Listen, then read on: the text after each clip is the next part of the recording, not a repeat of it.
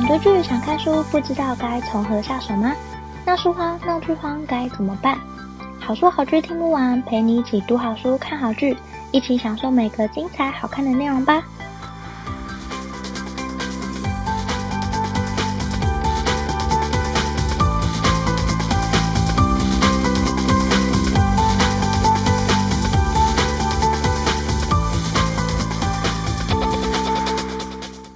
欢迎收听好书好剧听不完，陪你一起读好书看好剧。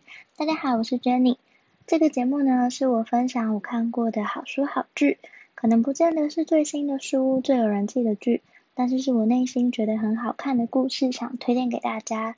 节目一共有两个单元，第一个部分是尽量不爆雷分享，第二个部分是每周议题讨论。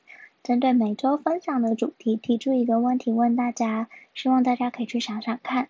那点击节目的资讯栏会写下不同单元段落的时间，可以看到。那我们今天的节目马上就要开始喽。今天要介绍的是二零一四年真实事件改编的小说，这本小说的书名叫《谎言》，韩国世越号沉船事件潜水员的告白。那根据维基百科上面的资料。这个事件是真人真事，发生在二零一四年四月十六号的一起韩国的船难事件。有一艘客轮叫世越号，从仁川港开往济州岛的路上发生了船难。那事发当时呢，这艘船载了四百七十六个人，其中有三百多名是高中生，他们要去毕业旅行。那这个船难最后总共有三百零四人的乘客和船员在这场船难中罹难，也是韩国从一九七零年以来最严重的渡轮事件。那《谎言》这本小说就是根据这个真实事件改编而成的，以我们平常不熟悉的潜水员当做主角，叙述整个故事，非常好看。那我想先介绍一下书上面写的简介。他写说，潜水员是没有嘴巴的，在能见度只有二十公分的深海，原本只担心头灯出问题，没想到让能见度变成零的是我的眼泪。我记得我在图书馆看到这本书的时候，我就因为这几句话决定要借这本书。也因为这本书的主角是潜水员，我觉得很特别，所以决定借来看。没想到一看就一发不可收拾。先说结论，我看书的中间至少哭了三遍。我觉得它是一本非常悲伤的书。如果你不想要看完觉得很沉痛或很难过的话，建议不要看。但如果你希望看完之后可以反思这个社会的问题，我非常推荐可以看看这本书。这个故事的背景呢，是基于刚刚前面说的船难事件，主角是一名商业潜水员，他写了一封陈情书，有点像请愿书的东西给法官，因为有一个朋友被告了。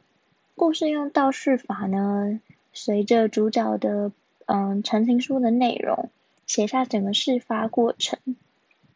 那接下来我们就要讲故事啦。这个主角刚刚说过是一名商业潜水员，他从事的工作跟一般休闲的潜水员不太一样。休闲的潜水员像是带客人去潜水啊或浮潜，但商业潜水员他们的工作是到更深的海底，做像是焊接的工作。那在那个更深的海底的时候，他们其实是没有光的。也没有同事，就只有海底生物。他们同事可能就是鱼这样。那故事呢，就从有一位商业潜水员，他看到新闻正播着船难发生的消息。他一开始虽然有点担心，但不久之后，新闻报道就说船上的人全部获救，他就没再多想。但是不久之后又说消息错误。总之当时消息很乱，但他也没有多想，感觉应该有人救了吧。可是几天之后呢，他接到一个潜水员朋友的电话，问他可不可以带几个潜水员来救人，因为船难很严重，没救出几个人，目前很需要人手帮忙。那当下主角他很困惑，他想说，明明就有人手，不是吗？为什么还要特别请民间潜水员，就是商业潜水员去帮忙？于是他就带着一点人手和助人的决心，决定到现场去帮忙。但他到现场之后才知道一切的情况有多严重。但更糟的还有，如果事发当下有任何人可以叫船上的大家逃命，就不会有那么多人罹难了。这些都是主角到现场之后才知道的。那我们一般都知道，救援的黄金时间是七十二小时，在七十二小时之内救人都还不算太晚。但故事里的政府在黄金七十二小时之内其实没有什么行动。后来赶来的商业潜水员才像是那些焦急家属的明灯，他们帮忙潜水，然后到沉船里面找遗体。但因为沉船里面的遗体很多，商业潜水员没有那么多人，然后依附在政府单位之下的潜水员，像海警这种角色也帮不上忙。因为海警他们虽然是政府单位的潜水员，但他们并没有像商业潜水员那样可以承受这么高压的海底环境在里面工作，所以海警他其实是没有办法到沉船里面寻找遗体的。就变成那些仅有的零星的、很珍贵的商业潜水员，他们必须要轮班、超时工作的潜水。那他们必须要负担比平常还要更大的工作量。他们的时间是每六个小时要下水一次。可是下水前呢，需要花一小时着装；那下水之后也要花一个小时整理。所以他们的休息时间其实真的比六个小时更少，然后休息也只能在很狭小的小船上跟大家挤在一起，根本没办法好好休息。但身为政府单位的海警，可以有更长的休息时间，也可以到更大艘的军舰上休息。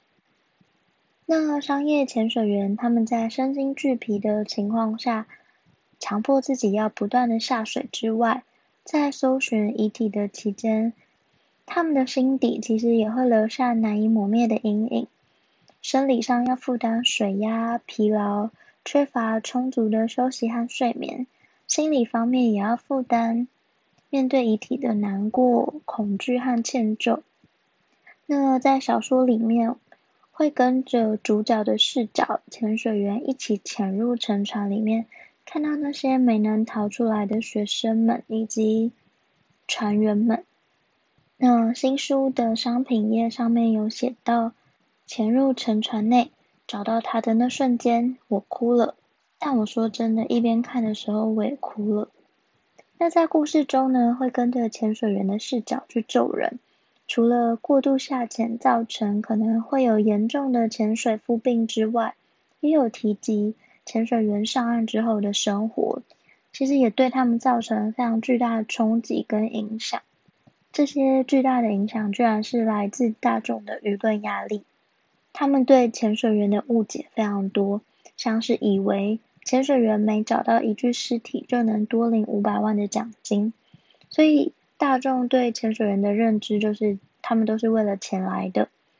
这些误解啊，对他们的误会，还有他们。不断下水，身体上造成的压力，种种原因都让他们上岸之后更难回归正常生活。那小说的前半段其实是在讲潜水员的潜水救人的片段，后半段呢在讲潜水员不需要下水救人之后的故事。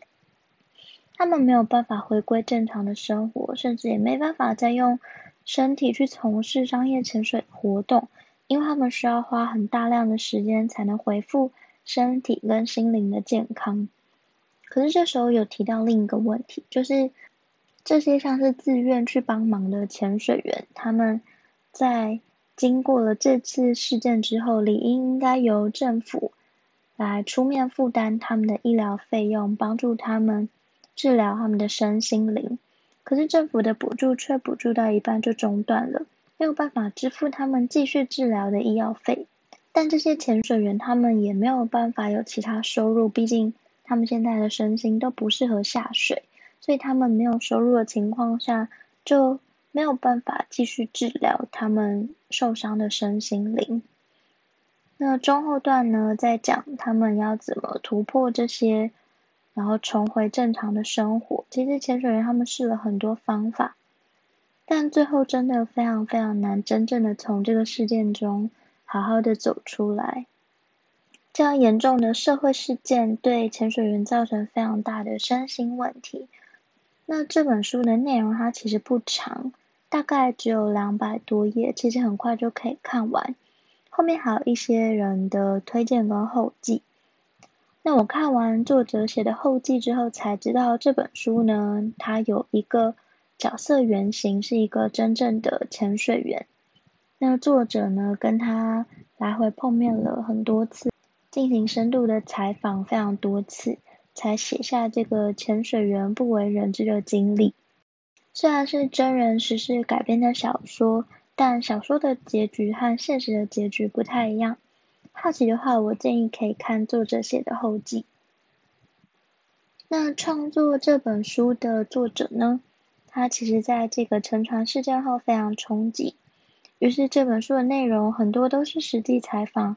罹难者家属、生还的学生、义警、政府官员以及医师等等的事件相关人物，并且用小说的方式点出这个社会的问题，也凸显了潜水员和留下来的人们他们不放弃、和勇敢努力的事实。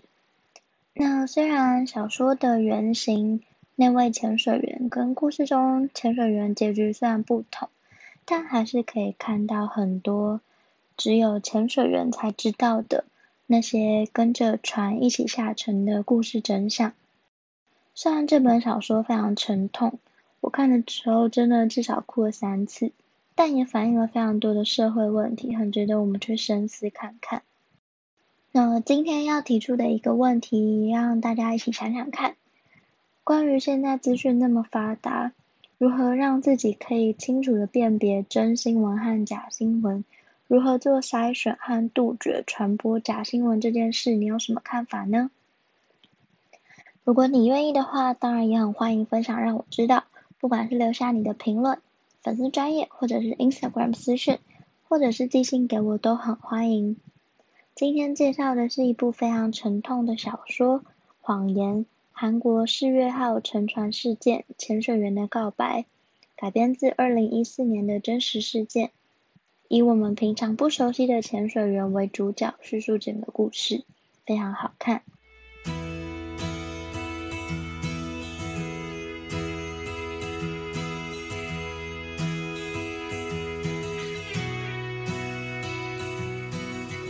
希望你会喜欢今天的分享。也欢迎多多帮我分享你可能喜欢的朋友。如果你正在收听这一集，也很欢迎你截图下来，并且用 Instagram 的现实动态，并且 tag 好书好剧听不完的 IG 账号。如果喜欢的话，也很欢迎在 Apple Podcast 给我五颗星好评，并且按下订阅，就不会错过每次更新的最新节目喽。